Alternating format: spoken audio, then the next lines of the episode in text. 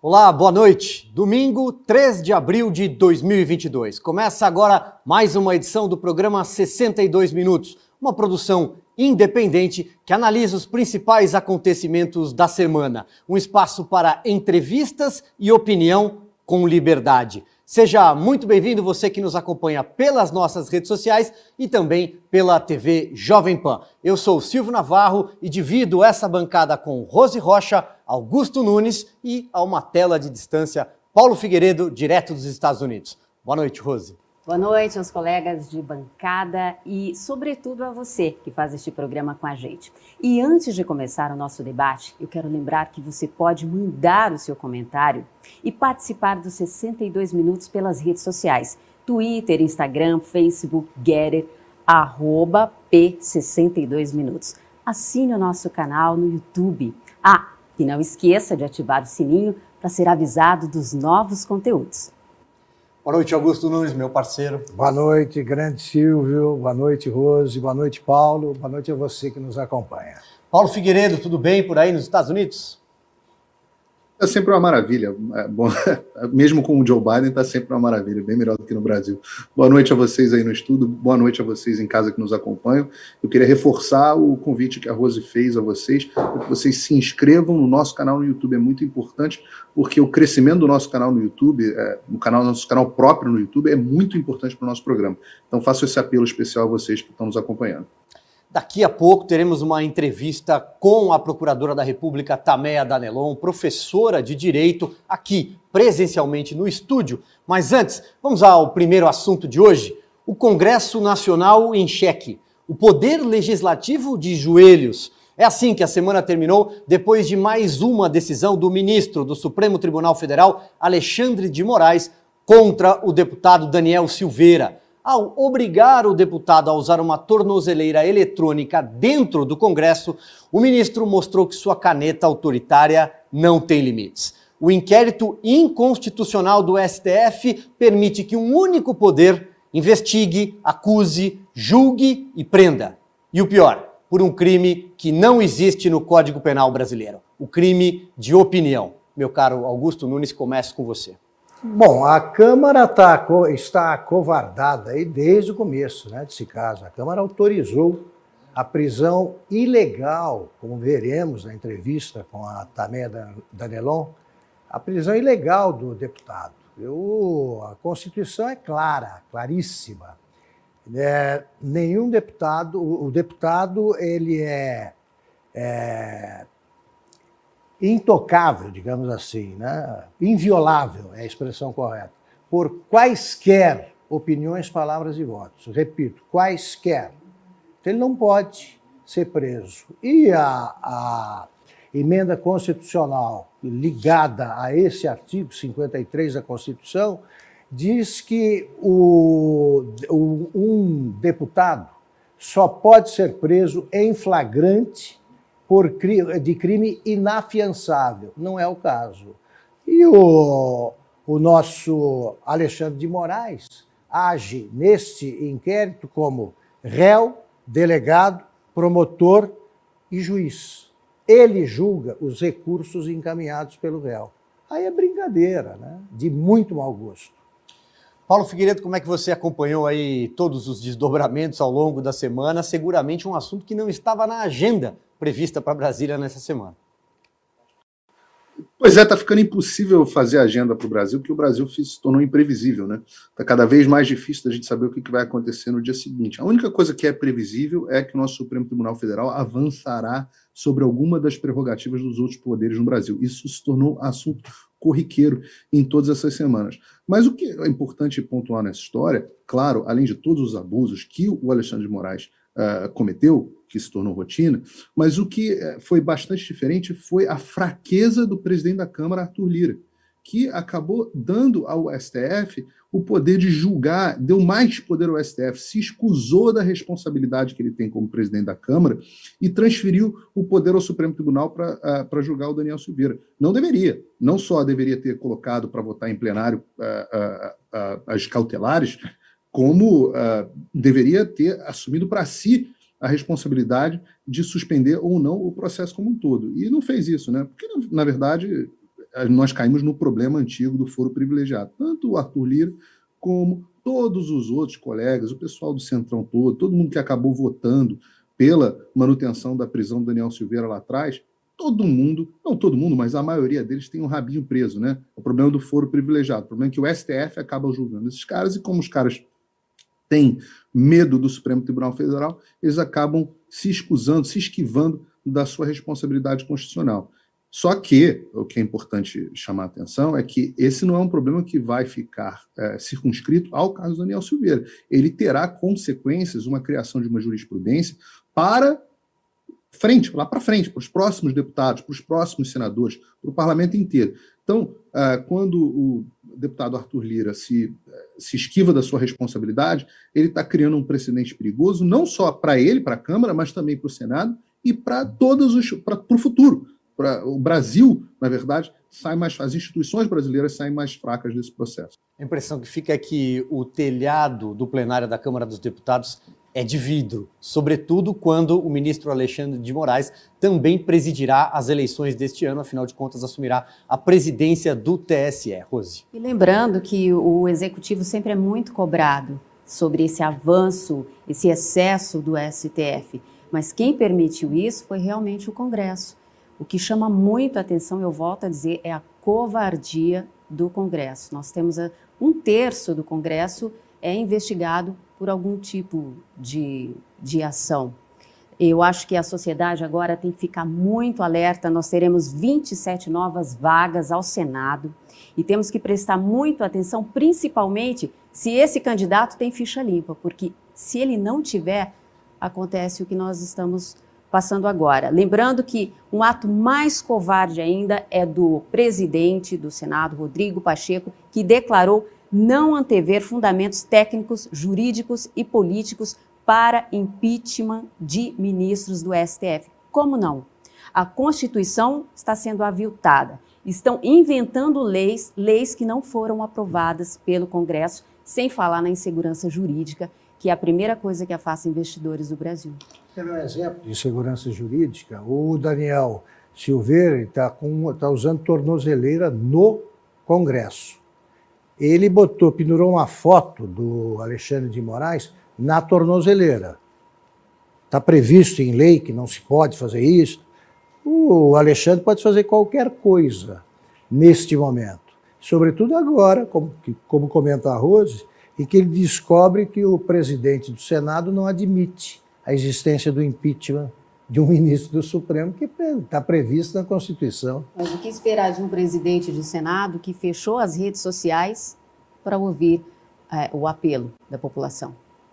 Exatamente. Já que estamos falando muito sobre o Congresso Nacional, então, Rose, vamos dar uma espiada lá? Berenice traz o que para gente? Vamos. A repórter Berenice Leite acompanhou a repercussão do caso na Câmara dos Deputados. Vamos ver.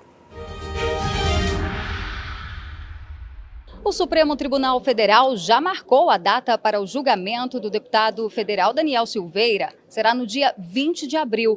A ação criminal é com base na extinta Lei de Segurança Nacional, que foi revogada ainda no ano passado e, portanto, todos os processos deveriam ter sido extintos naquela época. Mas será que os nossos parlamentares sabem disso? A imunidade parlamentar ela não pode ser confundida com impunidade parlamentar. E esse é um assunto que o Supremo ao ver todas as agressões feitas à Constituição, eles tomaram essa decisão. E cada instância toma as suas decisões.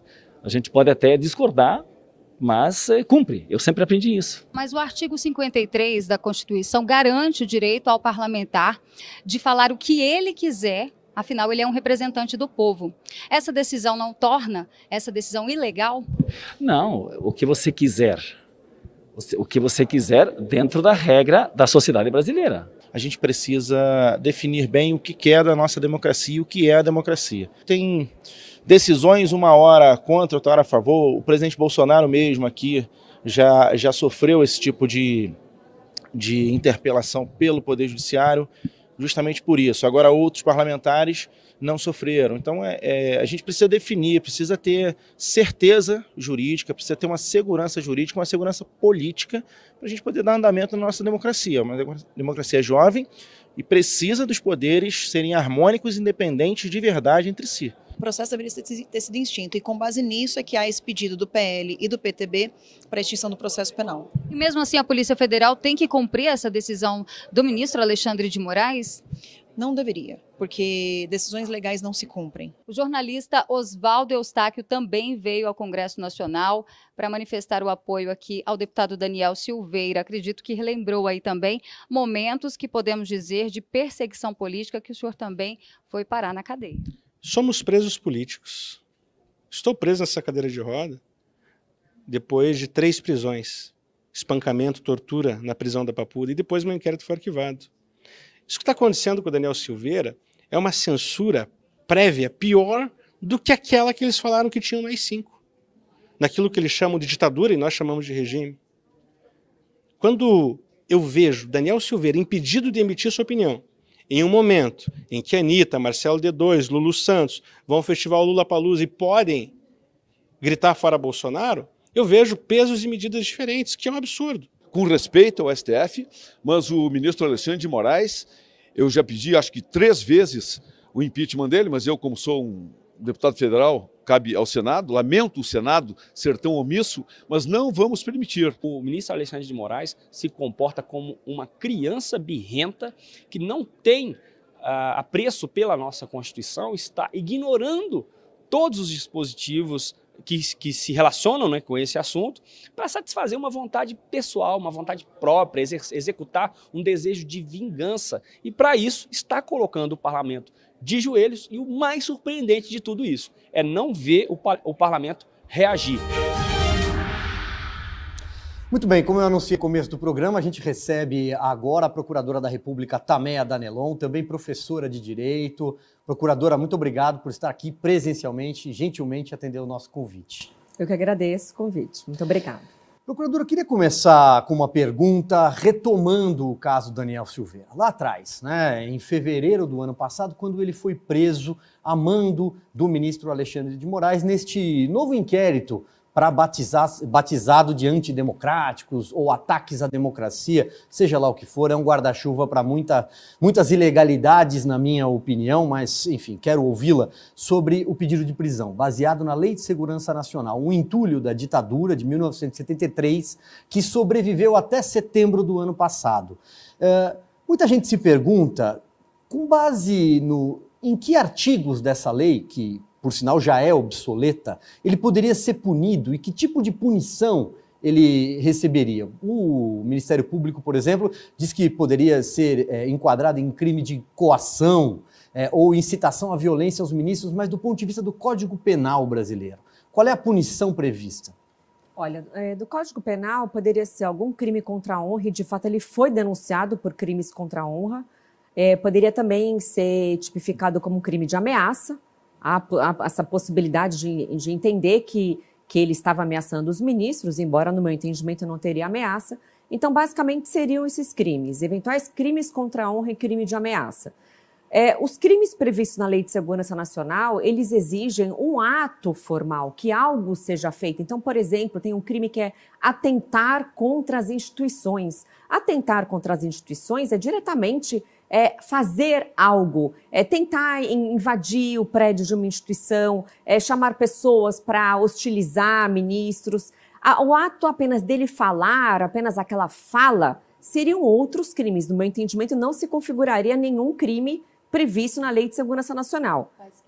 Poderia, eventualmente, crimes contra a honra, porque, de fato, no meu entendimento, ele se excedeu, é, foi um linguajar não adequado, ele usou palavras é, muito exageradas em relação aos ministros. Então, poderia sim é, ser um crime de injúria, uma difamação e até mesmo de ameaça, né? Porque se os ministros é, entendem que foram ameaçados, até poderia se cogitar o crime de ameaça, né? Agora, a prisão, você já, você já posso falar sobre a prisão? Vocês querem Não, claro, que. O julgamento agendado para o dia 20 é, é, possível, sim, que seja condenado, dado o histórico de corporativismo da corte e o histórico de decisões né, recentes. Né? Sim, sim. Agora, a, ainda que se entendesse que ele praticou crimes contra a honra ou crimes de ameaça, que são crimes praticados pela palavra, ele não poderia ter sido preso e, na minha opinião, também nem poderia ter sido processado Por quê? Porque os parlamentares têm a imunidade parlamentar que está prevista no artigo 53 da Constituição. Eles são imunes em relação às suas opiniões, palavras e votos. Então, ainda que eles pratiquem um crime muito grave pela palavra, é, eles teriam essa imunidade. O segundo ponto, que a prisão não se sustenta, além da imunidade, é, seria que a própria Constituição também diz que os parlamentares só podem ser presos pela prática de crime em flagrante delito e crimes inafiançáveis. Crime contra a honra não são inafiançáveis, crimes de ameaça não é inafiançável, até porque depois foi concedida uma fiança a ele. Decisão, decisões completamente contraditórias. É um, é um embrólio jurídico esse, esse inquérito, né? Eu, como professora de processo penal, tenho muita dificuldade de, é, de destrinchar e mostrar para os meus alunos, né? E o crime também não era em flagrante delito. Não é porque o vídeo estava no ar, o vídeo com as supostas ofensas, que transforma um crime em infração, infração em flagrante delito. Então era completamente é, ilegal inconstitucional essa prisão, não tem qualquer tipo de embasamento jurídico. E além disso, ele ficou preso por muito tempo. O prazo máximo, ainda que se entenda que seja uma prisão em flagrante, o máximo poderia ser 24 horas e não mais que isso. É, o relaxamento ocorreu só em março, salvo engano, Augusto. É, eu pergunto o seguinte também: se o, o, ele for condenado pelo Supremo no dia 20, essa, essa decisão precisa ser referendada pelo Congresso ou não volta pela Câmara ou não volta mais a ser examinada pelos deputados? Não, a condenação não precisa. Ele sendo condenado como Supremo é a última instância, ele não teria a quem recorrer, já seria uma, uma aplicabilidade imediata. Depende do tipo da pena, da quantidade da pena que ele vai receber é, e se for, por exemplo, até quatro anos, ele não precisa ser detido, não precisa ser preso. Ele pode prestar serviço à comunidade. Agora, veja, tem uma questão. Perde o mandato? Sim, sim, porque um dos efeitos da sentença penal condenatória é a perda da função pública. Qualquer servidor público, quando é condenado, em última instância, ele perde a função pública. Então, seria uma consequência.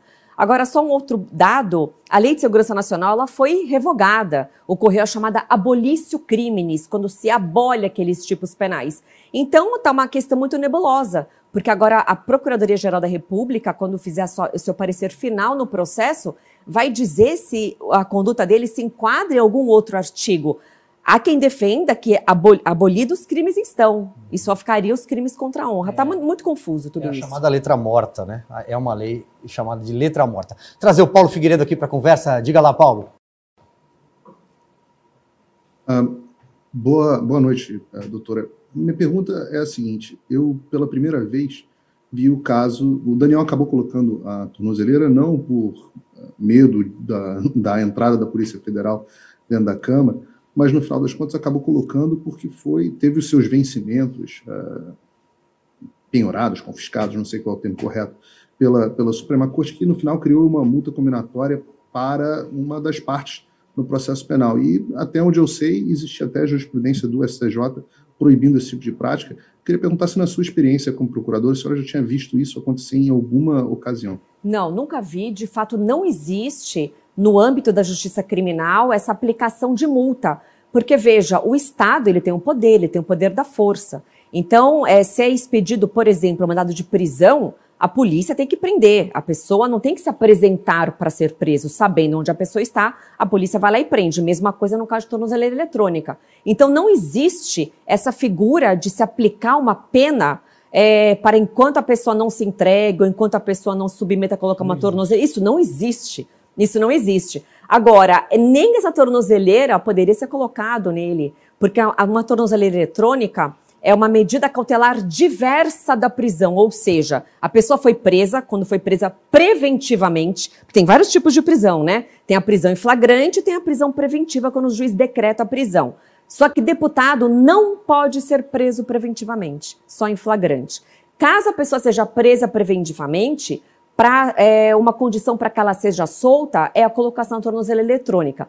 Mas como parlamentares não podem ser presos preventivamente, não pode também ser colocada a tornozeleira. E não pode aplicar multa enquanto ele deixar de, é, de se oferecer para colocar a tornozeleira. É um embrólio jurídico, não tem base legal na Constituição nem no Código de Processo Penal. É, eu queria saber, por exemplo, o seguinte, como lembrou o Paulo, né? é, bloqueou os bens e estabeleceu uma multa de 15 mil por dia, que chega o quê? a 400 e, 450 mil, que é maior que o salário mensal dele. Existe algum critério para fixação do valor da multa?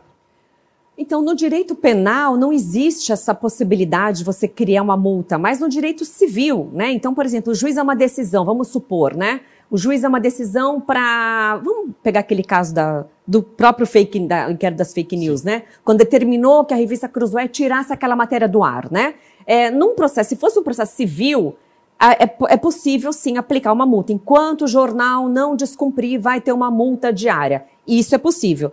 O valor depende muito da pessoa a qual vai recair essa medida. Então tem que ver a condição econômica dela, tem que ver o dano, se está causando dano a alguém. Agora, nestes casos, eu nunca vi, há 22 anos que eu sou procuradora da República, que sou professora de processo penal, eu nunca vi uma aplicação de uma medida de caráter civil, né? E 15 mil reais, obviamente que não é um valor razoável, porque é quase o, o valor do salário, né, do deputado. É, e além disso, é, outras irregularidades, né, que ele não poderia ficar impossibilitado de usar as redes sociais, isso não existe, isso é censura. Todos nós temos a liberdade de expressão assegurada pela Constituição, a, a livre manifestação de pensa, pensamento, e principalmente um parlamentar, que o nome vem de parlar, vem de falar, ele não poderia ficar impedido, ele não poderia ficar impedido de conceder entrevistas, e agora, com essa multa, é, é para fazer uma, uma asfixia econômica, né? A gente até utiliza o bloqueio de bens de grandes corruptos, de grandes traficantes de, é, de drogas, quadrilhas, quando tem muito dinheiro envolvido. Agora veja, os supostos crimes praticados não tem quantia envolvida, não tem valor envolvido. Então não tem também nenhum sentido esse bloqueio de bens, é, bloqueio de valores dele e da família. É uma medida. Procuradora, por falar em nunca vi, Uh, uma reportagem da revista Oeste, publicada neste, neste, final de semana, reportagem de capa, ouviu uma série de juristas, especialistas, apontando nunca ter visto uma perseguição feita por um ministro do Supremo Tribunal Federal a um parlamentar, a um deputado, pelo menos não desde a redemocratização do país e debaixo de um inquérito, um guarda-chuva, como eu disse, que não tem escopo claro, o Ministério Público é desdenhado, sim, neste inquérito inquérito ele tem prazo infinito e a direita e a defesa às vezes alega é, falta, né, é, ser impedido, determinados impedimentos. Há casos de pessoas é, investigadas que tiveram sigilos devassados que até hoje sequer sabem por, por quê, que tipo de crime pode ter sido acusada. Uh, qual é a avaliação da senhora? E aqui não quero colocar de forma alguma nenhum é, é, profissional contra um ministro do Supremo, ainda mais nessa fase difícil que o país vive. Mas não parece uma caçada pessoal sem precedentes? Então, isso fica um pouquinho difícil da, da minha opinião, né? Eu gosto de me ater mais aspectos técnicos e jurídicos, né? Então, eu vou, não vou dizer se é uma perseguição ou não, acho que isso fica mais a cargo de vocês e dos ouvintes, né? Mas, de fato, são decisões jamais vistas, né? O próprio inquérito das fake news, que o próprio ministro Marco Aurélio apelidou de inquérito do fim do mundo, é um inquérito que tem, eu, eu falo para os meus alunos, que tem mais de nove inconstitucionalidades, né? É, o, o próprio Supremo tem uma súmula que determina que toda investigação criminal deve ser concedida vistas aos investigados, aos advogados, e isso foi negado. Demorou-se meses para que os investigados tivessem acesso, para saber se eles seriam, quando eram intimados, inclusive parlamentares, né? Eles não sabiam se iam depor como investigado, como testemunha, muda o caráter. Quando você vai depor como investigado, você tem o direito constitucional de permanecer calado. Você tem que ter, estar junto com o advogado. Se você vai falar como testemunha, você não pode se calar. Você vai responder até por falso testemunho. Então muda a figura jurídica. E isso eles não sabiam. É, e não tinham acesso. Depois foram, foram ter acesso aos autos, não foi na integralidade. Então isso jamais foi visto. É, e, e salta os olhos mesmo alguns posicionamentos, principalmente do relator, é, o Alexandre de Moraes. Paulo Figueiredo.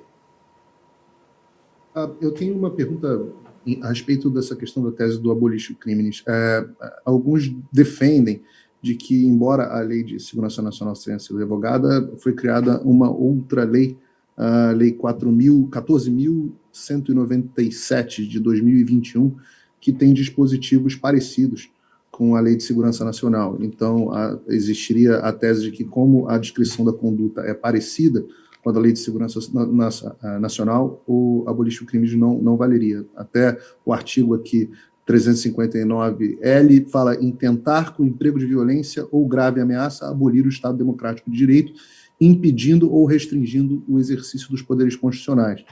Uh, aqui, artigo 17, tentar mudar com emprego de violência ou grave ameaça a ordem ou o regime vigente ou o Estado de Direito. O que a senhora acha dessa tese, doutor? Acha que a, a conduta é a mesma e, portanto, a tese do abolismo de crimes não valeria? Então, o direito não é uma ciência exata. Então, os operadores do direito, eles formam as suas opiniões. É muito nova essa lei, né? Essa mudança de lei. É, eu tenho uma opinião como professora que, se, ainda que tenha havido a, a, abolição de uma lei, né, a revogação de uma lei, se a mesma conduta é replicada numa lei nova, eu acho que não tem razoabilidade você apagar aqueles inquéritos já instaurados, aquele processo, porque foi, seria apenas uma alteração, né? Uma, um crime que era previsto nessa lei migrou para outra. Mas eu reconheço que eu tenho uma, uma posição um pouco mais antigarantista. Eu sou mais de punir os criminosos, enfim. Mas tem uma outra entendimento que, abolida, ocorrendo abolício crimes, revogado uma lei, a nova lei só poderia ser aplicada para os casos futuros, para os crimes praticados depois que a lei entrar em vigor.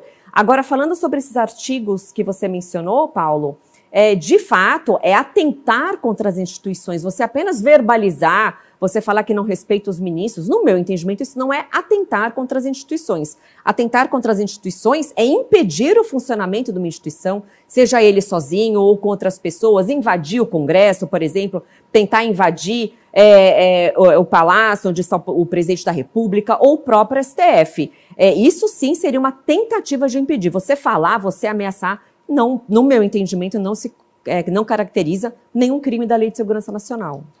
Promotora, é assim, nós nunca vimos antes tantos nomes na área da justiça partindo para a área política. Tem Moro, entre outros nomes. Isso seria uma descrença na justiça brasileira? Como a senhora vê? Olha, pode ser que seja, Rose, ou também pode ser que, que essas pessoas que estão indo, que eles queiram contribuir em outra seara, né? Então, por exemplo, eu sempre atuei muito tempo no combate à corrupção. Em 2015, nós fizemos aquela campanha 10 medidas contra, contra a corrupção, onde foi arrecadado mais de 2 milhões de assinaturas. Eu fui muito atuante nessa coleta de assinaturas, que era para enrijecer a lei, era para aumentar as penas do crime de corrupção, tornar a corrupção de altos valores crimes hediondos, é enxugar a imensa quantidade de recursos, ou, ou seja, tornar a fazer valer a lei, tá? Então pode ser que essas pessoas, seja o meu colega, esse colega Deltan e outros que queiram ir para a carreira política, que queiram tentar contribuir dessa forma, porque os parlamentares não aprovaram essa lei, não aprovaram outras leis importantes. O próprio pacote anticrime, é, muita coisa importante não foi aprovado. Tinha previsão da prisão após segunda instância, tinha previsão de enxugar os recursos e tudo isso não foi aprovado. Então, de fato, é, o Congresso Nacional não está comprometido com o combate à corrupção. O Congresso Nacional não passa a mensagem de que quer tornar a legislação mais dura. Então, pode ser que seja nesse sentido que muita gente saia da justiça para tentar aprovar essas leis que precisam. Infelizmente, não causa surpresa que o pacote esbarrou no Senado, Augusto.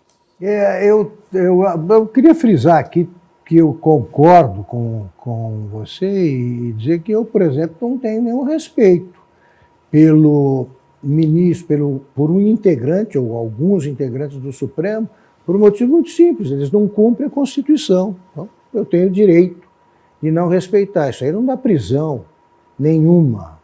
Agora, o, como pode ter, ter algum desfecho favorável ao deputado um caso conduzido dessa maneira também? Pois é, é, mas nesse caso, a, a, minha grande preocupação é que o Procurador-Geral da República, ele processou o Daniel Silveira, né? não foi nem o Procurador-Geral, foi um subprocurador-geral, foi o vice. Isso. No entendimento dele, ele viu que ocorreram crimes, então ele processou o Daniel Silveira por esses crimes, né? tanto da Lei de Segurança Nacional quanto é, crimes contra a honra. Então, se não tivesse processado, não estaria nessa situação toda, mas o entendimento dele eu respeito. Agora tem que ver agora, agora como vai ser o julgamento, que parece que está previsto para o finalzinho de abril, né? É isso, Paulo? Peraí, vamos, o Paulo fez alguma observação. Não, eu ia falar que agora, agora, agora tem inovação de ter processos sem, sem procurador também. Agora tem processo que não precisa mais do Ministério Público. No STF já tem essa inovação jurídica que está acontecendo, está acontecendo agora no caso do presidente das vacinas, aconteceu no caso do, do, do, inquérito do fim do mundo. Agora não precisa nem mais do procurador. Se o procurador não tivesse processado, eles iam dar um jeito. Sim, esse ponto é muito importante que o Paulo trouxe, porque agora, recentemente, a Polícia Federal fez uma investigação e, e não identificou nenhuma prática de crime de prevaricação por parte do presidente no que se refere à vacina Covaxin, né? E diante disso, o procurador-geral analisou o inquérito e formou o convencimento dele de que não tinha elementos típicos, não tinha evidência da prática. O que, que o doutor Augusto Aras fez? Arquivou o inquérito policial.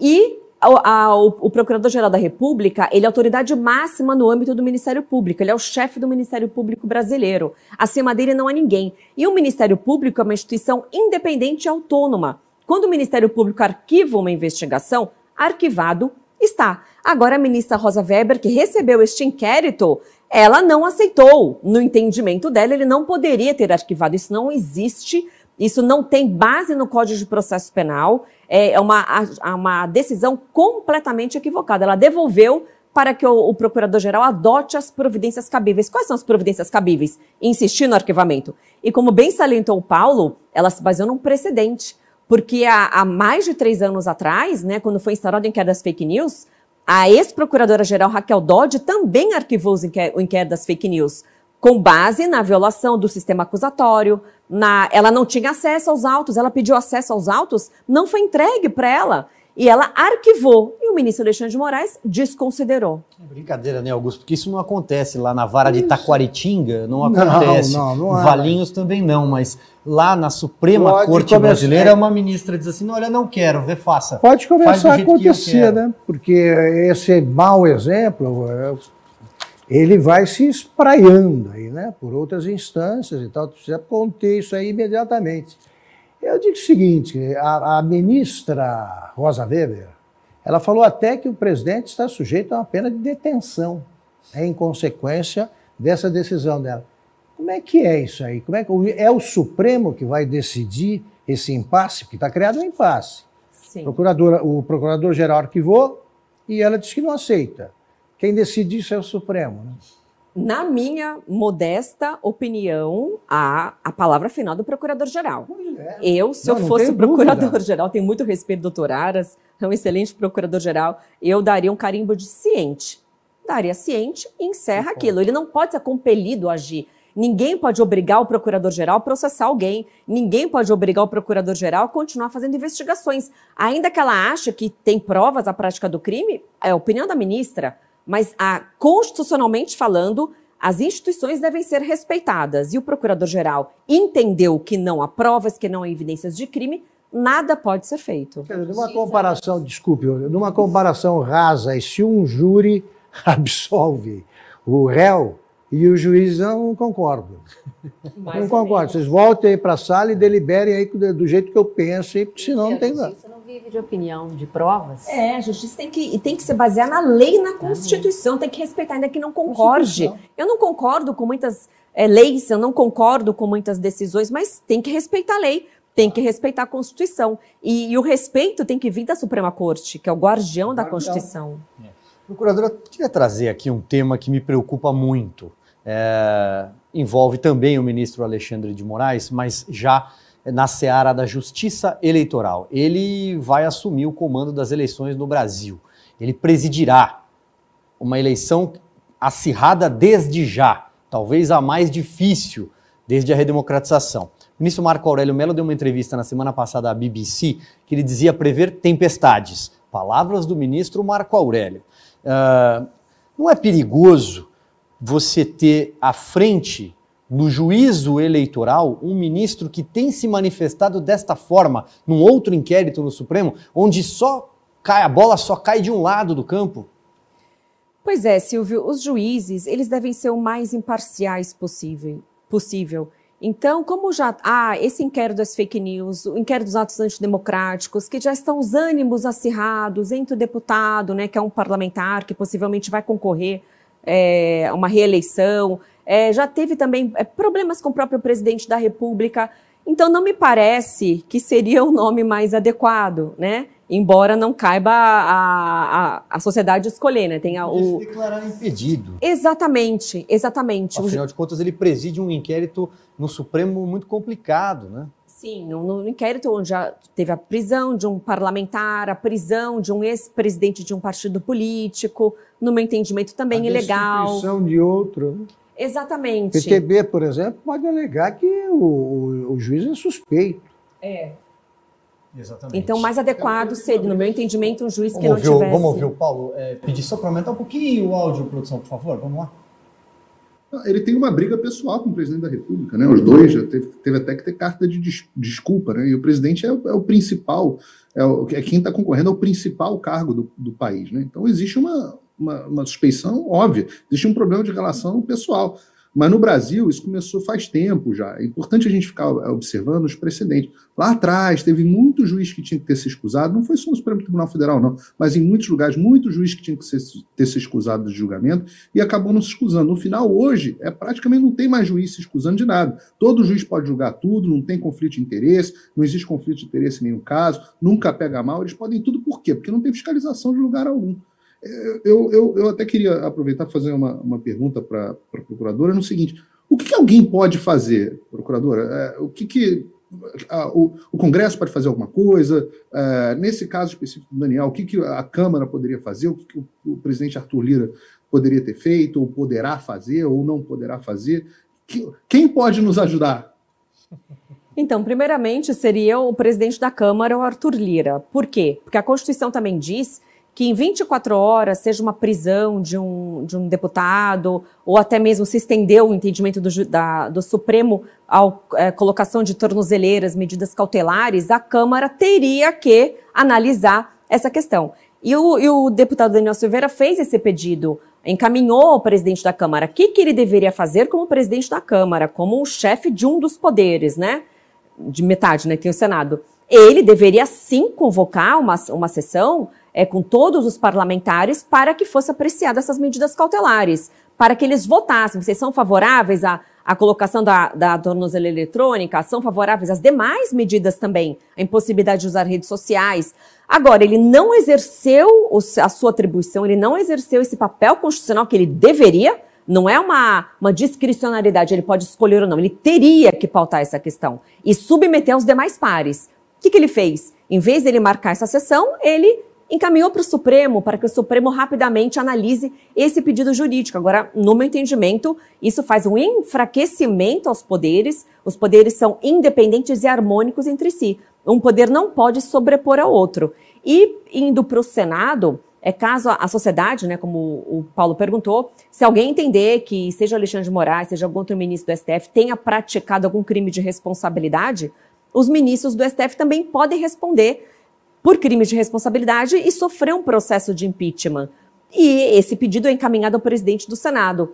Mas isso é muito difícil de acontecer, né? Só lembrando que há mais de um ano atrás, no, quase no último dia do mandato do Davi Alcolumbre, que era o presidente do Senado, ele tinha em mesa 36 pedidos de impeachment contra praticamente todos os ministros do STF. O que, que ele fez? Uma canetada e um dia ele nem chegou a analisar e arquivou todos, né? E temos e há outros contra os ministros que cabe ao Rodrigo Pacheco também exercer este poder constitucional que ele tem, apreciar. Concorda? Tem elementos? Instaure.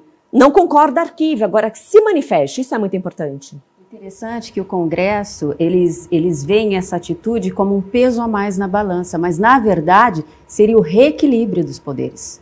É, pois é. Na, na, atual configuração com o Rodrigo Pacheco, eu não acredito. Augusto, considerações eu finais. Acho, considerações finais. Eu acho que é o povo que decide o que o país vai ser. Né? Ao fim e ao cabo, é né, a decisão popular. É ele que elege o Congresso.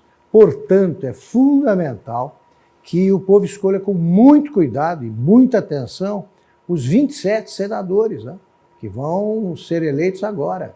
Eles têm de dizer, durante a campanha, o que, é que eles pensam disso. Eles é que podem dizer o que farão. Olha, quero agradecer aqui mais uma vez a gentileza da procuradora Tameia Danelon estar aqui presencialmente conosco, mas não quero me despedir sem antes recomendar o curso da, da Tameia nas redes sociais, tem todo o caminho, ela vai indicar agora é, sobre questões fundamentais do direito, perguntas que muitas vezes a gente se faz, ela responde de forma didática. Tameia, muito obrigado. Eu agradeço o convite. De fato, tem um curso que é de direito para leigos, para público geral, que se chama Justiça e Corrupção. Então é só entrar no meu Instagram, arroba Tamedanelon, e você pode fazer a inscrição que vai abrir a terceira turma em maio. Então, nesse curso, eu tudo que eu falei aqui hoje, eu explico, eu explico qual a função dos três poderes, é o que é uma CPI, como funciona o impeachment, para que o cidadão se torne mais completo e entenda as questões jurídicas e políticas do país. Tudo bem, Rose? Hora daquele quadro? Agora é hora daquele quadro que já é o favorito da nossa audiência, Silvio. A internet não esquece. E você pode participar mandando sugestões de vídeos que vale a pena ver de novo. Olha só esse que nós recebemos: Lula e Dilma e a promessa da transposição do Rio São Francisco.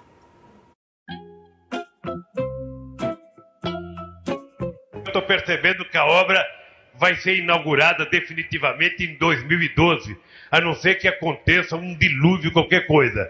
Mas está previsto a gente inaugurar definitivamente a obra até 2012, o que será a redenção da região mais sofrida do Nordeste brasileiro? E o povo do Nordeste vai poder decidir a utilização dessa água. Até o final desse ano, nós temos a primeira fase do projeto concluída, etapa piloto na segunda, e aí sucessivamente até o final de 2014. Eu acho que houve também uma subestimação da obra. Vocês vejam que tem cinco anos. Eu não acredito que uma obra dessa em outro lugar do mundo leve dois anos para ser feita. Nem tão pouco um ano, nem tão pouco três. Ela é uma obra bastante sofisticada. Ela implica num tempo de maturação. Eu estou falando o seguinte, não estou negando que houve, houve atrasos. Houve atrasos porque também eu acho que se superestimou a velocidade que ela poderia ter, minimizando a sua complexidade.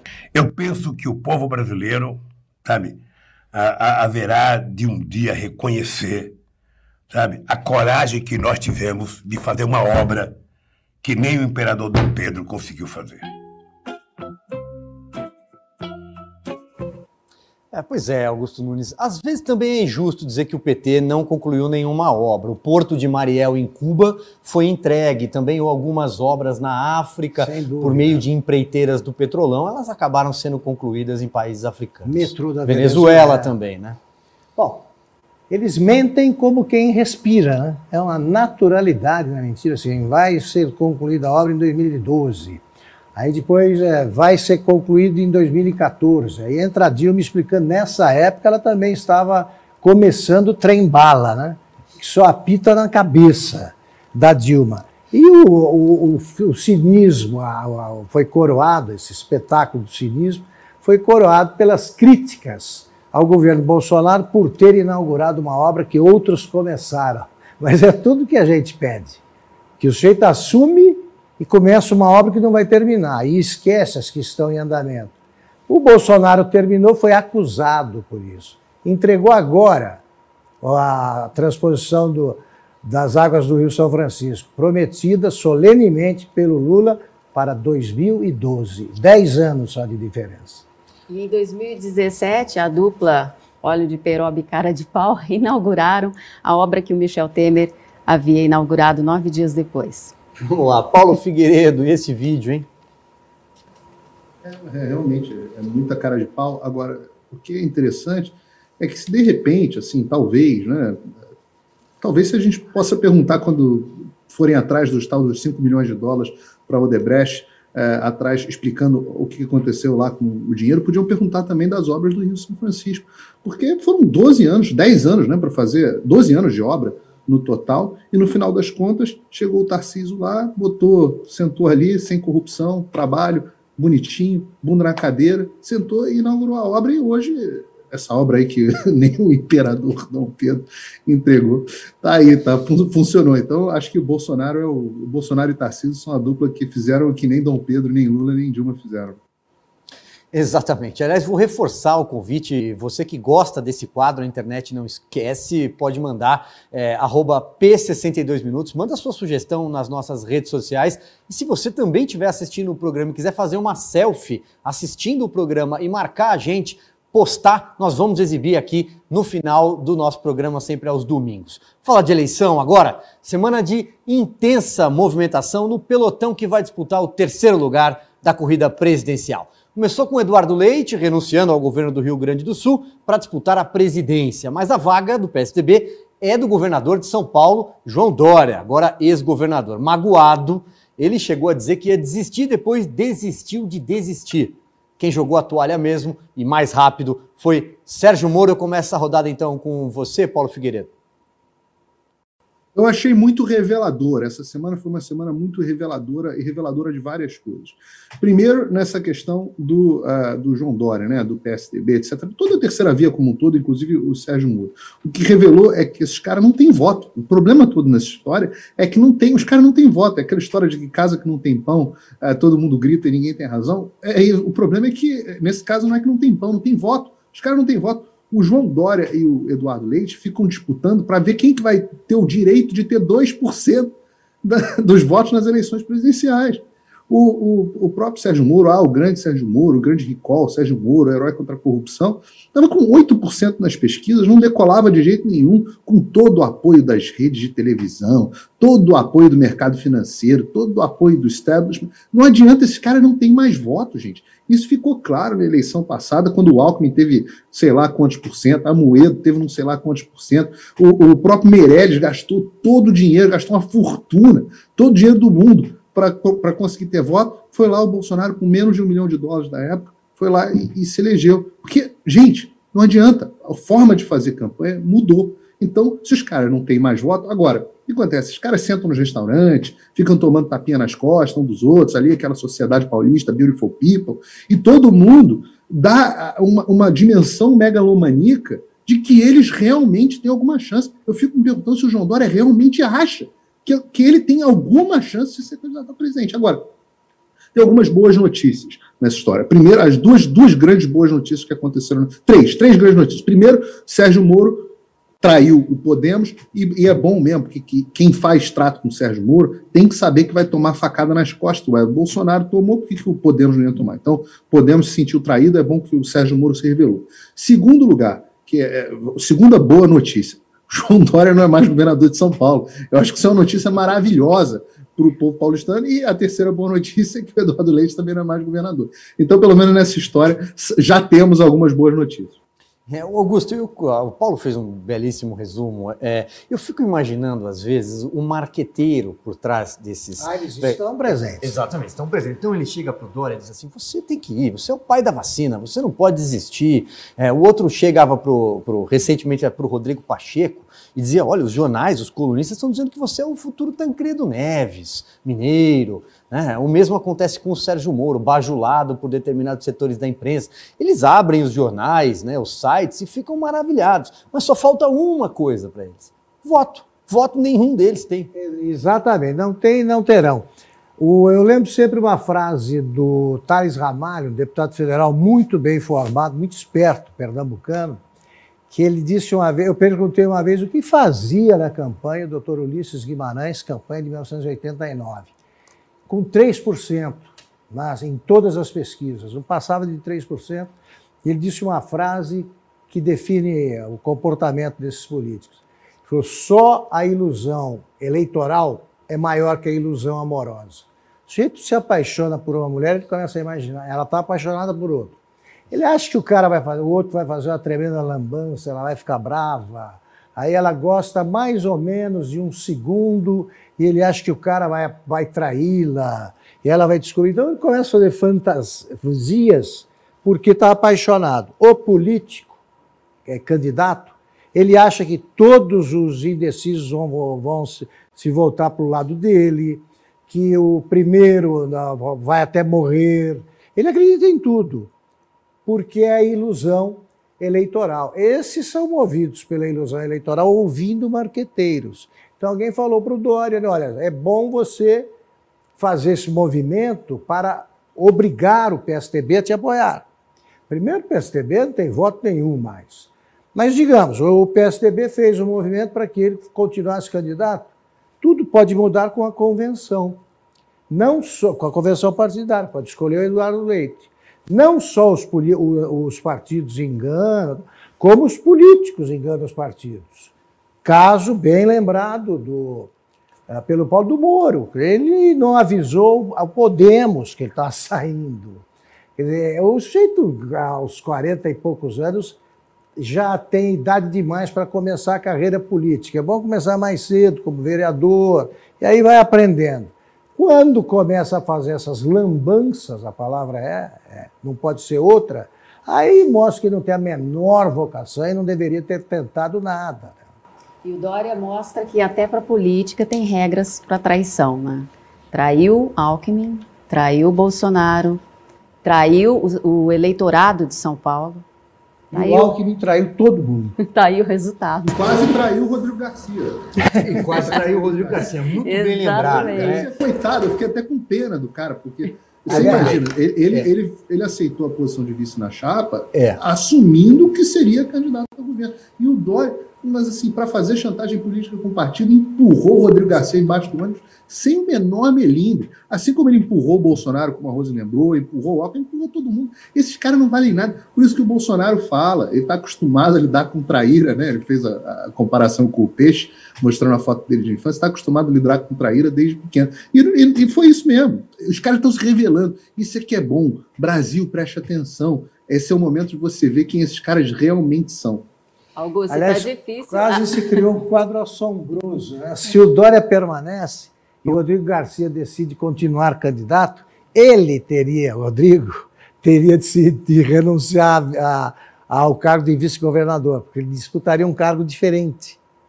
Então é, é preciso se desincompatibilizar. Quer dizer, aí você tem um quadro completamente alucinado. Completamente. Agora, eu quero continuar aqui no assunto só mais um pouquinho, porque há muitos anos, isso ficou mais claro agora, que no PSTB trair e coçar é só começar. Isso sempre aconteceu no PSTB. Lá atrás já era assim com o José Serra, com o próprio Geraldo Alckmin, com o Aécio Neves. A briga ali no Ninho sempre foi intensa. O PSDB é mais mas, passional que os outros. Né? É, pois é. Mas eu de fato acredito que o ex-governador João Dória iria mesmo dizer eu não sou candidato à presidência. Eu tenho iria. 1%. Ele ia fazer isso. Mas na última hora a engenharia foi tão ruim, tão péssima que ele teve que recuar, né? Desistir de desistir. Uma coisa patética na política brasileira. Por quê? Porque o Rodrigo Garcia, que é o vice, e para quem estava prometida a vaga para concorrer, de repente, na véspera, descobriu que não seria mais ele. E ele sim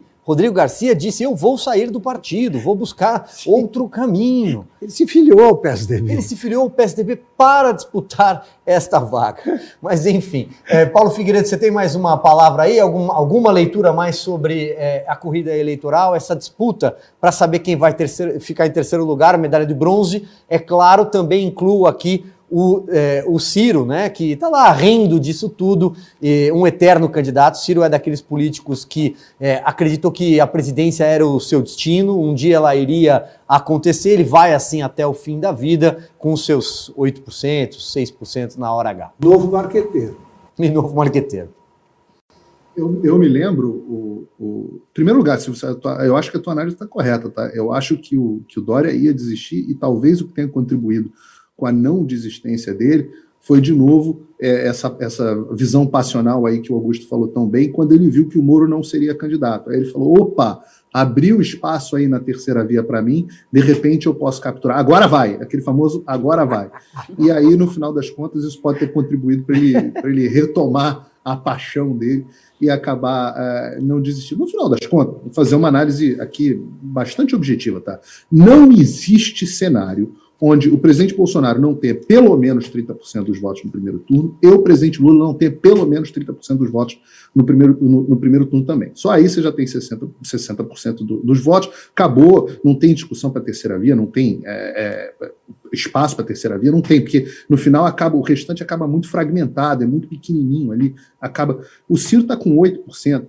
Então, o que, que, vocês acham? Que vai acontecer que o Ciro vai ter 40% e vai tirar ou o Bolsonaro ou o Lula? Isso é, é um cenário é, impensável, né? No final das contas. Agora, como que o Ciro Gomes ganharia os votos de Dória e Moro?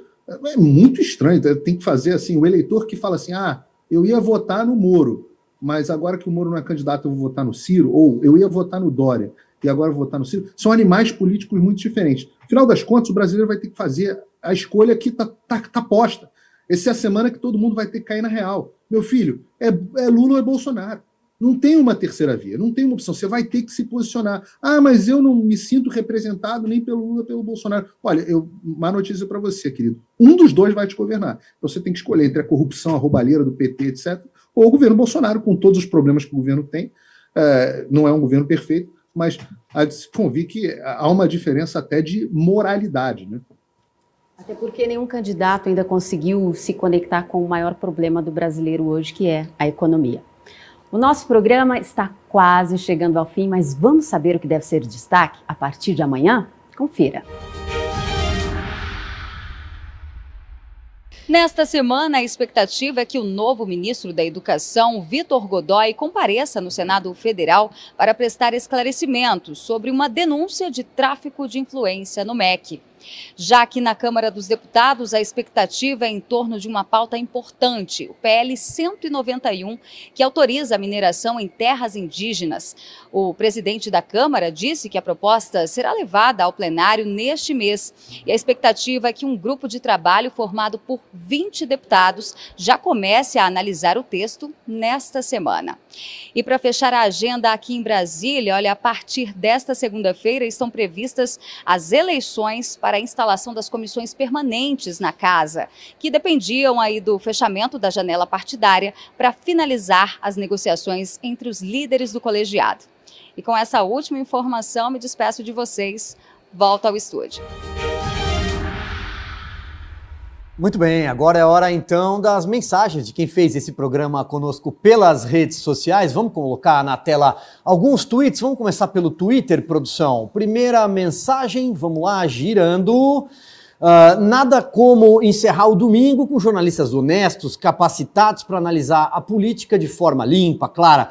Vocês nos representam, fazem bem ao país. É, a Mari Santorça agradece e a gente é que agradece a ela pela participação. Vamos lá, Augusto. Um tweet agora para você. Vamos colocar na tela, vamos lá?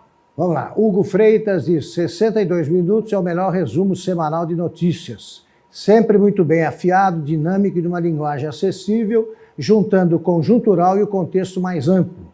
Parabéns pela iniciativa. Obrigado, Hugo. Vai lá, Rose. Vamos ver aí, vamos girar. Um vamos lá. Davidson Machado, minha primeira vez, e já posso dizer que vocês dos 62 Minutos estão ensinando as demais emissoras como fazer jornalismo imparcial, culto e de qualidade. Parabéns! E chegaram mensagens para o Paulo Figueiredo lá, vamos dar uma espiada? Vai lá, Paulo, agora é contigo.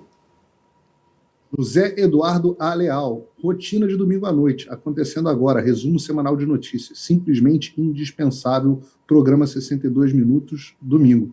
Obrigado, José. É isso aí, um olho na tela, um olho no relógio, vamos girando, vamos, mais mensagens, produção.